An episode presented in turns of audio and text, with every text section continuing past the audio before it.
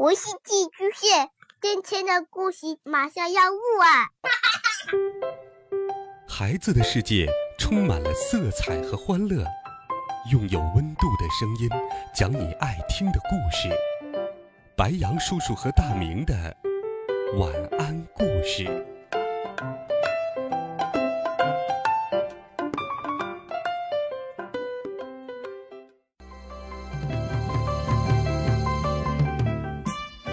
小朋友们、同学们，大家好，欢迎收听白杨叔叔讲故事。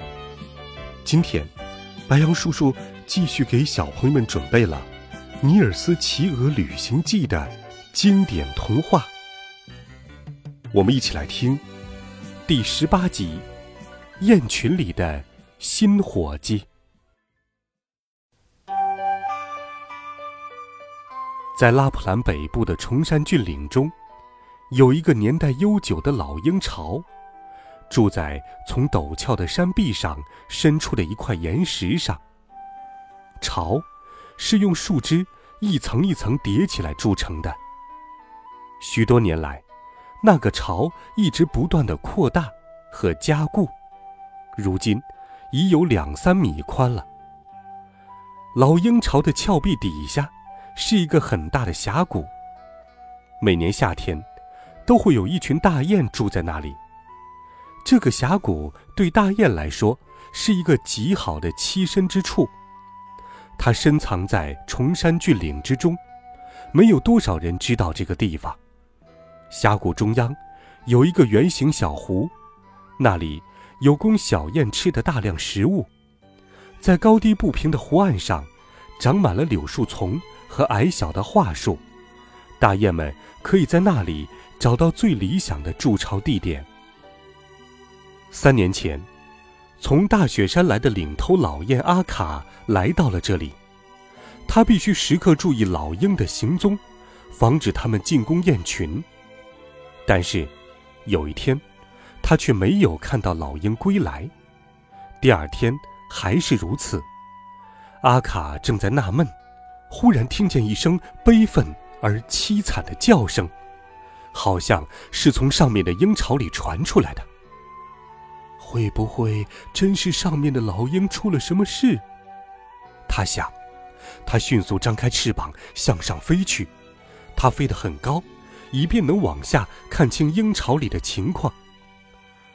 他居高临下往下看，鹰巢里只剩一只羽毛未长全的小鹰，躺在那里喊叫着要食吃。阿卡慢慢飞向鹰巢，这是一个令人作呕的地方，一个强盗住的地方。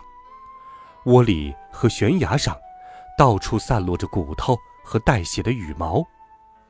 阿卡强忍着厌恶，落在了老鹰窝边上，问小雏鹰：“告诉我，你的父亲母亲在哪里？”“不知道啊，他们昨天早晨就出去了。快给我弄点吃的来。”我快饿死了。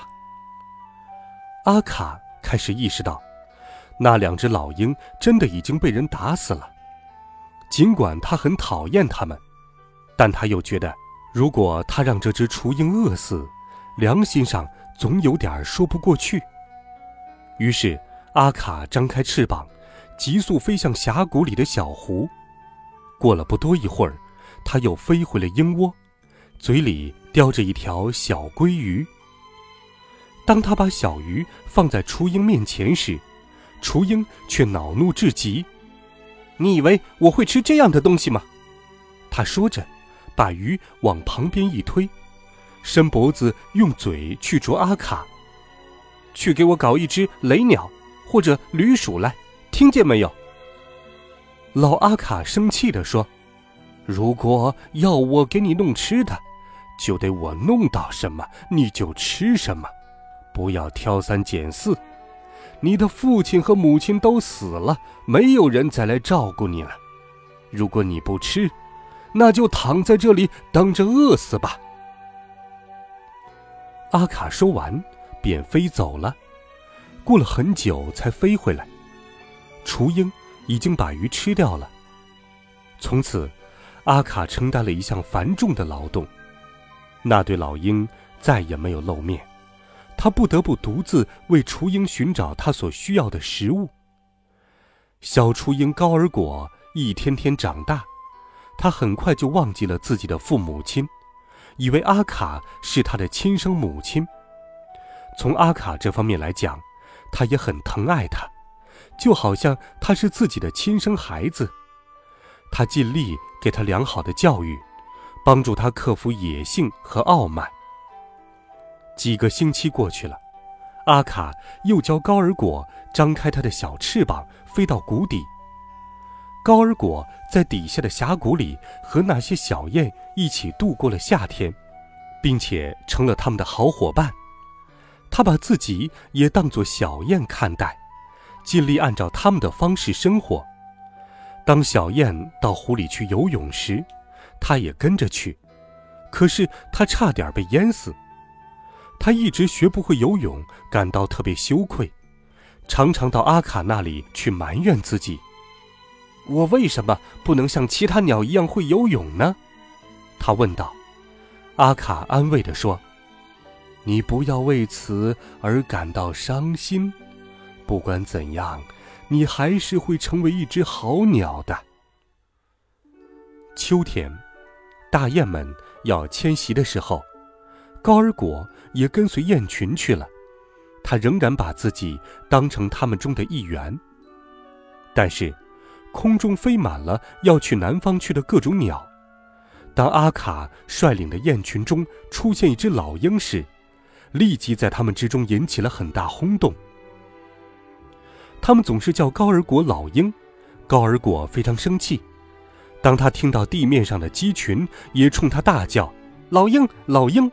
的时候，他实在无法控制自己的怒火，俯冲下去，抓住一只小鸡，一边啄一边喊：“我不是老鹰，不是老鹰，我是大雁，是大雁。”阿卡见了非常生气：“你干什么去了？”